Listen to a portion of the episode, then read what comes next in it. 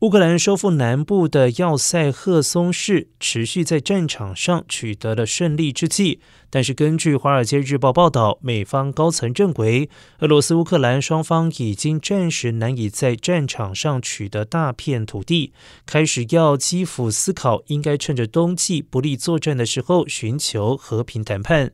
但是，随着乌克兰军队在战场上连番告捷，泽伦斯基与一些高层幕僚已经公开警告，现在去跟俄罗斯总统普京和谈是不必要的屈服。美国和一些东欧盟邦也认为，乌克兰目前居于优势，没有理由向俄罗斯示弱。